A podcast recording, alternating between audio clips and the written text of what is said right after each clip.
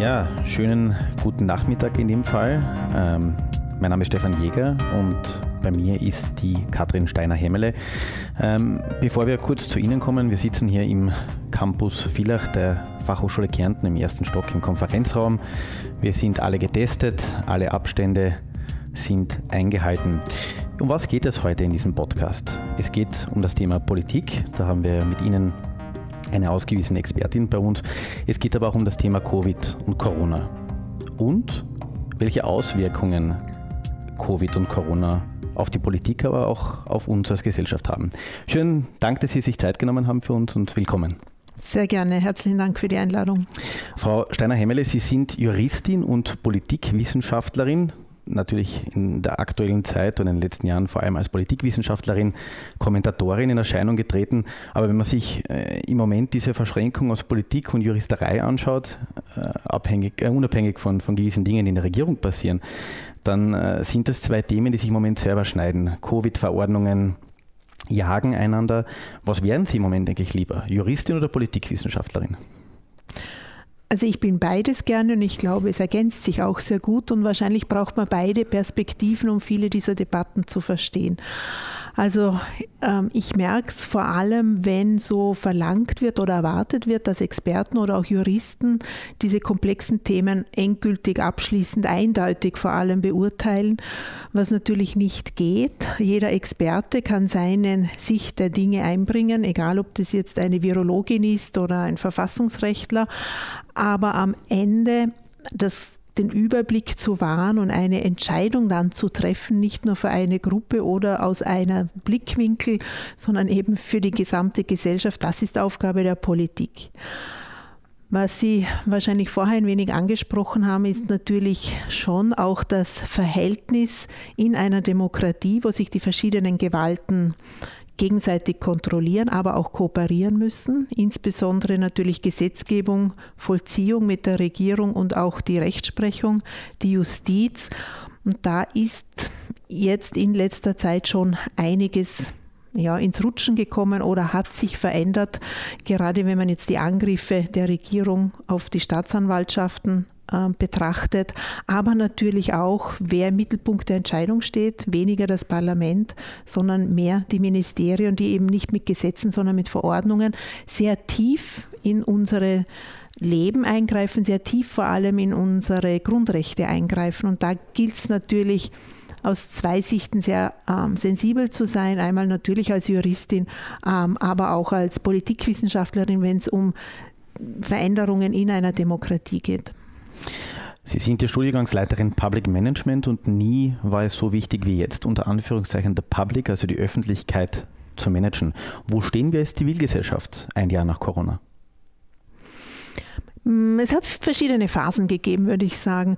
Ähm, wir haben erlebt vor einem Jahr, als der erste Lockdown kam, das war fast schon so ein bisschen ein Abenteuer, auch für die Gesellschaft, die vielen Zettel, die da ähm, aufgehängt wurden in Stiegenhäusern mit Nachbarschaftshilfe, die Aufrufe in den Zeitungen, seitenweise Telefonnummern, äh, Personen, die sich angeboten haben, einfach zu helfen. Es war so ein Gefühl des Zusammenrückens, das übrigens auch ähm, von dem die Regierung sehr stark profitiert hat. Ähm, die damals, also muss man sagen, Türkis-Grün war ja erst seit kurzer Zeit im Amt. Die wurden erst Anfang Jänner angelobt. Dann ging es dann gleich einmal in dieses Lockdown-Abenteuer auch für sie. Und die hatten Werte, die wir noch nie messen konnten. Also in puncto Vertrauen, auch in puncto Rückhalt in der Bevölkerung. Und äh, dieses dieser Rückhalt, diese Vertrauenswerte sind natürlich geschrumpft und auch in der Bevölkerung, wir nennen das jetzt gern so diese Corona-Müdigkeit oder Pandemiemüdigkeit, aber es ist natürlich im Laufe der Zeit, haben Menschen begonnen, sich auch mehr zu vergleichen zu vergleichen, wie läuft es in anderen Ländern, wie läuft es in anderen Bundesländern, ähm, welche Gruppe in der Gesellschaft bekommt welche Förderungen, wie schnell, in welcher Höhe. Und ähm, in dem Moment, wenn man auch merkt, dieser Zustand ist nicht nur vorübergehend, sondern dauert vielleicht noch Monate an.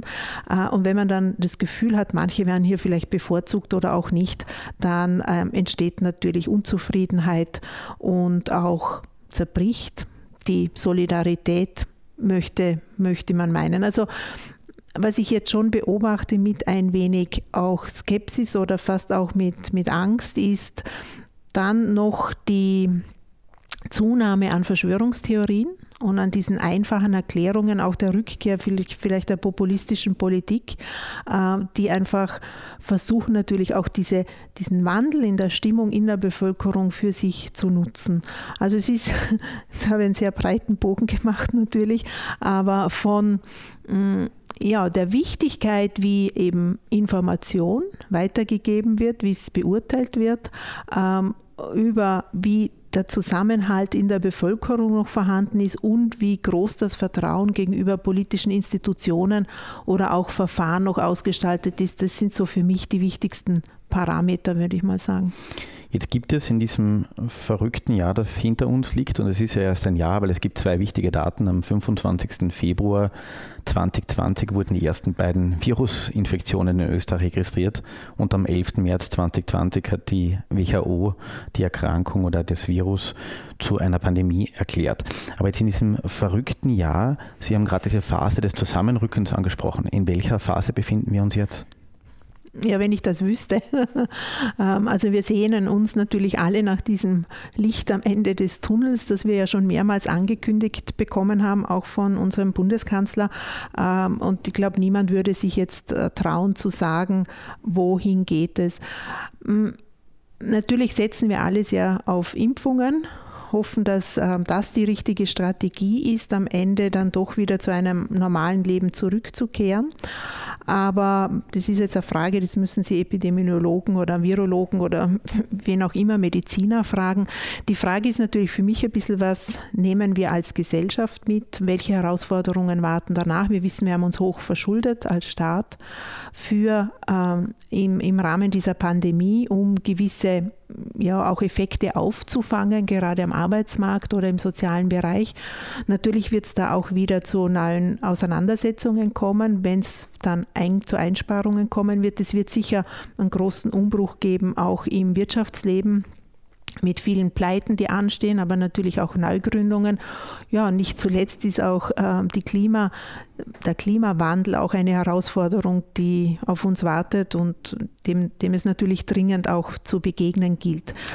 Mir wäre natürlich vor allem wichtig, dass wir ähm, am Ende oder auch mit Fortschreiten der Pandemie erkennen, dass es ein nur gelingt, das zu bekämpfen gemeinsam. Und da meine ich jetzt nicht nur Österreich. Also ich bin schon sehr erschrocken, wenn es jetzt Grenzkontrollen gibt, sozusagen innerhalb Österreichs, aber auch zwischen europäischen Mitgliedstaaten.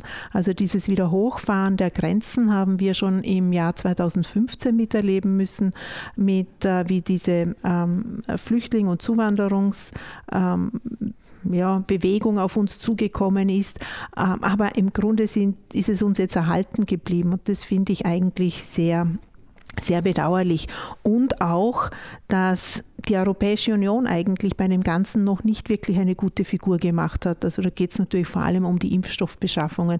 Nichtsdestotrotz und auch wenn in diesen Tagen auch Österreich sich entschließt zu nationalen Alleingängen bei der Impfstoffbeschaffung, bin ich der Meinung, dass eben die Solidarität jetzt nicht nur die Nachbarschaft betrifft oder auch den Nationalstaat, sondern vor allem eben auf europäischer Ebene und darüber hinaus natürlich wir auch an Länder denken müssen, die es noch schwerer haben, sich Impfstoff äh, zu beschaffen. Also wir sollten lernen, gemeinsam können wir durch die Krise kommen. Dieses Vergleichen macht wenig Sinn, Neid macht wenig Sinn. Ähm, und ja, jetzt ist es natürlich die nächste Frage, wie gelingt es, dieses Gefühl des Vertrauens dennoch herzustellen?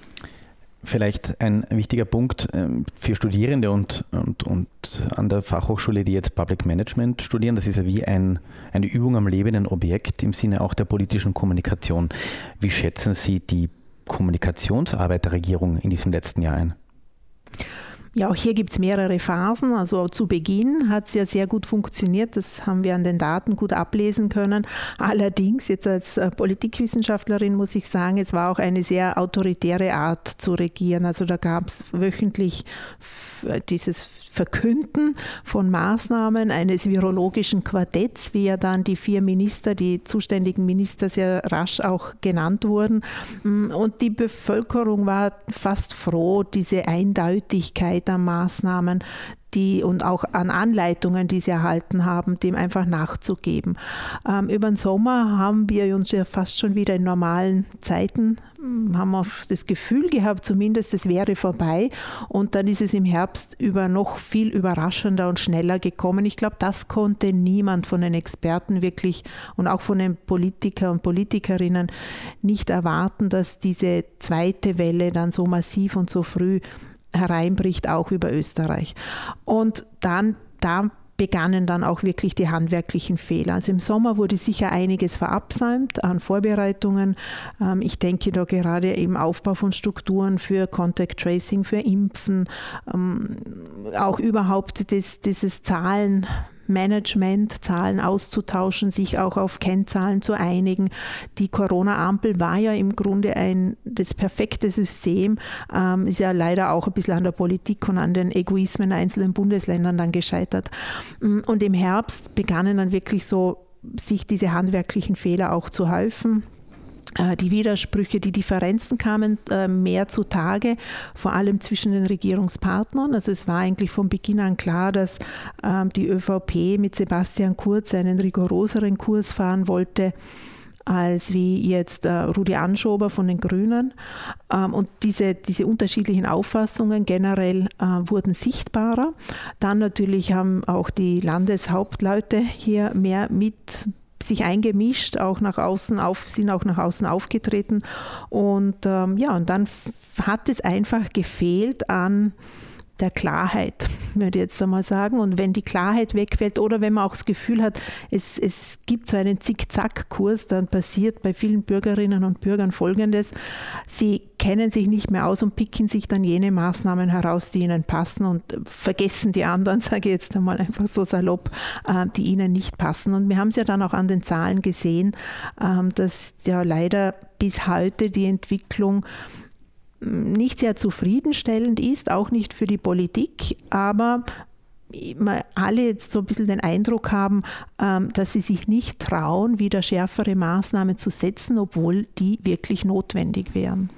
Jetzt hat es einen Punkt gegeben, und da stimme ich Ihnen zu, im Herbst, wo man das Gefühl hatte, dass die Regierung oder im, im Winter, dass die Regierung mit ihrer Kommunikationslinie in einer Sackgasse stecken geblieben ist. Und plötzlich wurde auf einmal die Opposition äh, herbeigezogen, um quasi unliebsame Maßnahmen wieder verkünden zu dürfen. Man hat auch das Gefühl, dass jetzt die unliebsamen Dinge, die das Corona-Quartett verkünden musste, sonst immer durchaus über die Medien gespielt worden sind. Einzelne Experten wurde vorgeschickt, so als vorbereitende Maßnahmen. Drückt der Eindruck oder wo liege ich da ungefähr?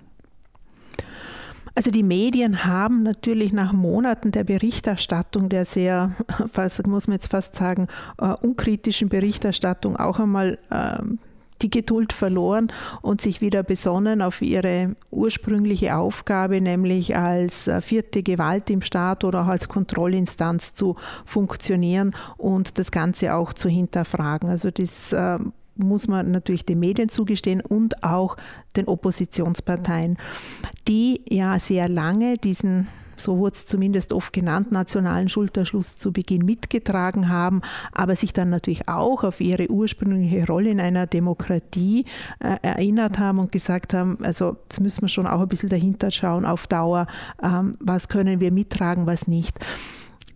Ich möchte vielleicht noch eine, eine Schleife machen. Der große Vorteil der äh, Regierung ist es ja, dass sie eine neue Regierung waren und schon mit einem hohen Vorsprung an Vertrauen gestartet sind, nämlich äh, diese neue ÖVP und die Grünen erstmals in der Regierung und die hat fast funktioniert wie früher große Koalition, dass man von rechts bis links sehr viele Bevölkerungsgruppen hier integrieren konnte. Und auf der anderen Seite ist es natürlich auch bei der Opposition so, dass die ähnlich unterschiedlich sind. Also die Neos und vor allem die SPÖ mit den Freiheitlichen, vor allem mit den Freiheitlichen, so wie wir sie jetzt eher sehen, wie Kickel ja, die Politik der Freiheitlichen interpretiert, finden ja hier auch selten einen gemeinsamen Nenner. Ähm, also jetzt kann man sagen, eigentlich viele Chancen für die Regierung, weil er uneinige Opposition ähm, und gleichzeitig selber sehr viele Bevölkerungsgruppen in der Theorie erreichen zu können, sofern eben es einen schlüssigen Plan gibt, weil ich glaube, Kommunikation kann nur konsistent und logisch sein, wenn natürlich die dahinterliegenden Pläne das auch sind. Man kann nicht Planlosigkeit sozusagen schlüssig äh, kommunizieren.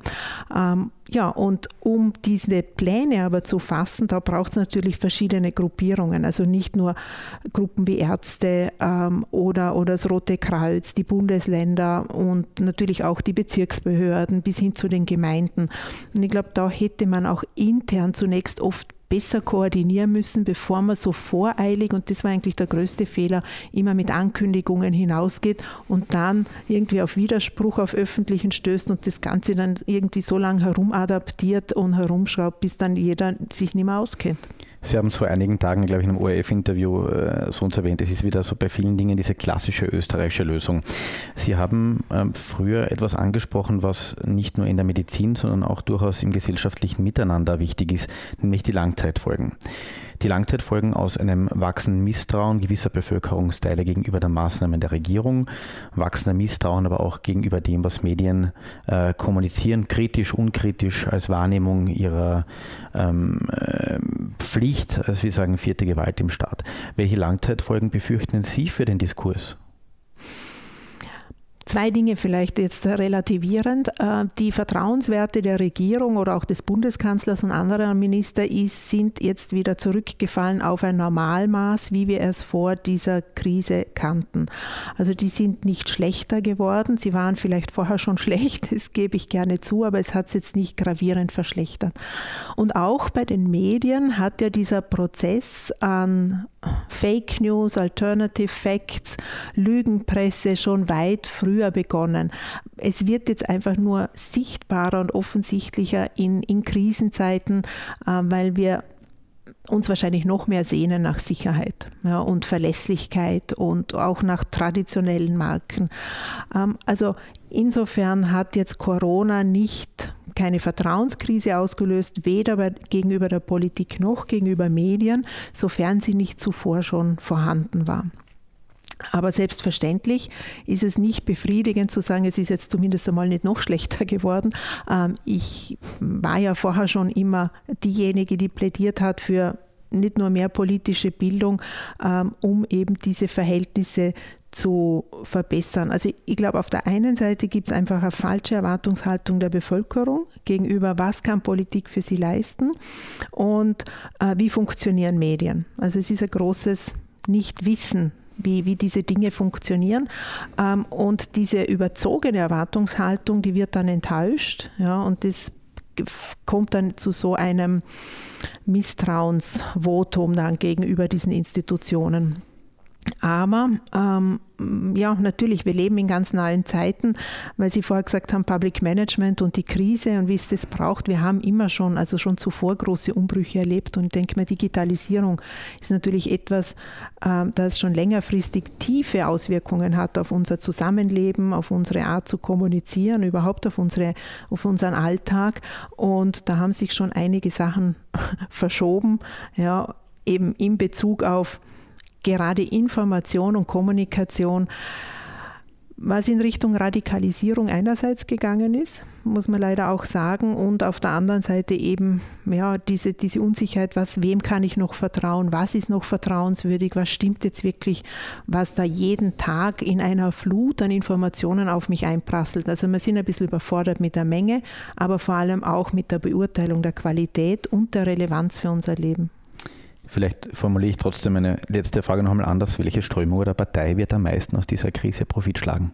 Hm schwer zu sagen. Also ich, es ist jetzt auch vielleicht ein bisschen enttäuschend, wenn ich sage, es ist für Politikwissenschaftler erinnern, ähm, gar nicht so entscheidend, welche Partei jetzt ein paar Prozentpunkte zulegt, weder bei Wahlen schon gar nicht bei Umfragen. Sind natürlich Tendenzen, die wir gern beobachten, aber ähm, mir geht es jetzt eher aus Sicht der politischen Kulturforschung darum, zu sehen, ähm, wie insgesamt Demokratie geschwächt wird oder gestärkt wird, einzelne Gewalten betrachtet werden, eben noch einmal, um auf das Thema Justiz ähm, zurückzukehren zum Beispiel.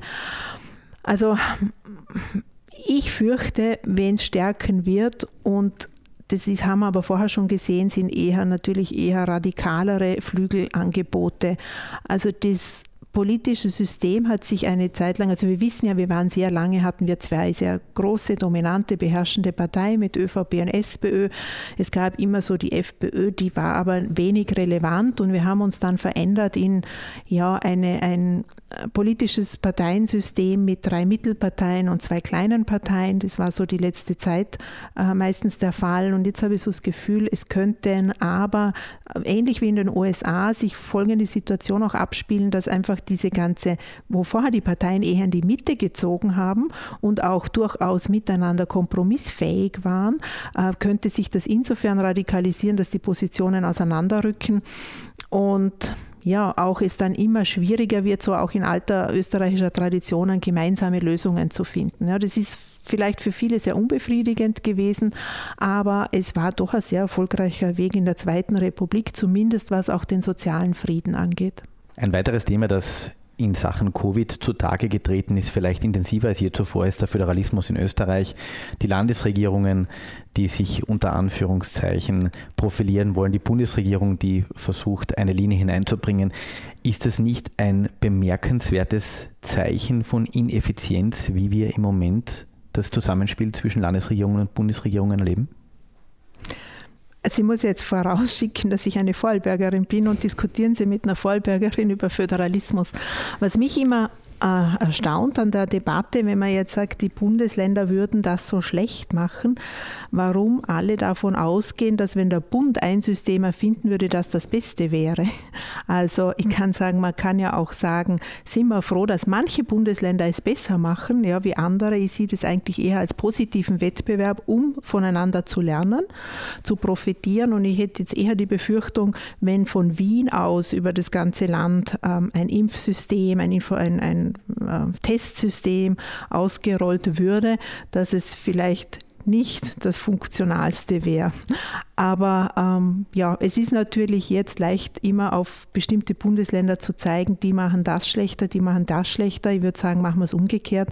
Zeigen wir auf diejenigen, die in bestimmten Aspekten die Besten sind und versuchen das woanders auch so zu machen. Ich glaube, ein Trial-and-Error-Verfahren äh, mal nallen ist sicher effizienter und erfolgreicher und auch schneller, als wie man hat nur einen Versuch sozusagen. Und das Zusammenspiel zwischen verschiedenen Behörden, ähm, und ich fange jetzt an bei den Gemeinden, Bezirksbehörden und Bundesländern und dem Bund, ähm, das muss es natürlich immer geben, weil der Bund hat keine ähm, Institutionen und keine Ressourcen in den Bundesländern, auf die er zurückgreifen könnte. Wir vergleichen ja das Ganze auch immer gern mit Israel, die so viel flotter waren. Die Israeli hatten natürlich etwas Glück in ihrer grundsätzlichen Entscheidung, nur auf einen Impfstoff zu setzen, der halt dann auch zufälligerweise als erster zugelassen wurde. Sie hätten auch Pech haben können. Und sie sind ein militärisch organisierter Staat. Ja, das ist einfach ein großer Unterschied äh, zu Österreich. Und das werden wir hoffentlich nur wegen Corona jetzt nicht ändern. Sie haben vorher das Thema USA äh, angesprochen und in der politischen Entwicklung. Eine weitere Entwicklung, die durchaus Anlehnung an die USA zeigt, ist, dass sich auch Medien immer stärker positionieren.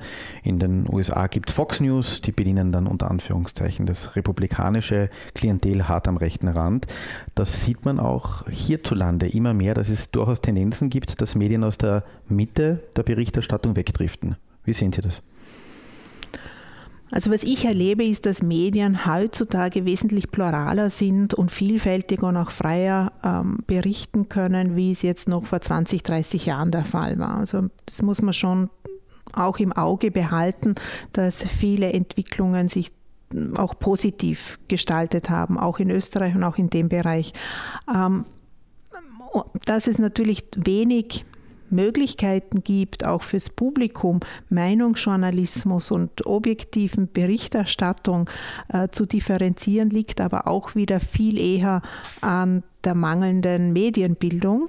Sage ich. Und hinzu, was das Ganze natürlich antreibt, ist, dass es ja jetzt nicht mehr einen komplizierten Weg gibt, um Journalist zu werden, sondern dass wir alle mit unseren Smartphones jederzeit uns wie Journalisten verhalten können, zumindest was die Möglichkeit ist, äh, Fakten oder auch Meinungen äh, weltweit zu verbreiten, aber die meisten eigentlich wenig Ahnung haben von journalistischen Kriterien, von Standards und auch von der Verantwortung, die mit einer derartigen Berichterstattung ähm, einhergeht. Ja, und ich denke mal, was es dringendst, am dringendsten bräuchte, ist natürlich mehr Medienbildung, mehr Sensibilität für Quellen, mehr Aufklärung. Ähm, und dafür brauchen wir einen Qualitätsjournalismus. Und ich sage jetzt Qualitätsjournalismus eigentlich zu allen Medien, die journalistische Prinzipien vertreten, der auch ausreichend finanziell abgesichert ist. Also es ist natürlich so, wenn es diese Entwicklung wie in den USA in, in, bei uns auch kommt, dass nur noch die Quote und der wirtschaftliche Erfolg darüber entscheidet, ob jemand noch Medien produzieren kann, ähm, dann sehe ich auch die Gefahr, dass sich das Ganze vielleicht so ähm, auch polarisiert. Ganz zum Abschluss, worauf freuen Sie sich am meisten, sollte diese Krise jemals wieder vorbeigehen, wovon wir natürlich alle ausgehen? oh je. Ähm, ja, essen gehen, Freunde treffen, Urlaub fahren. Also ich glaube, ganz, ganz banal äh, auf das, was sich wahrscheinlich jeder freut. Vielen Dank für das Gespräch und vielen Dank für Ihre Sehr Zeit. Sehr gerne.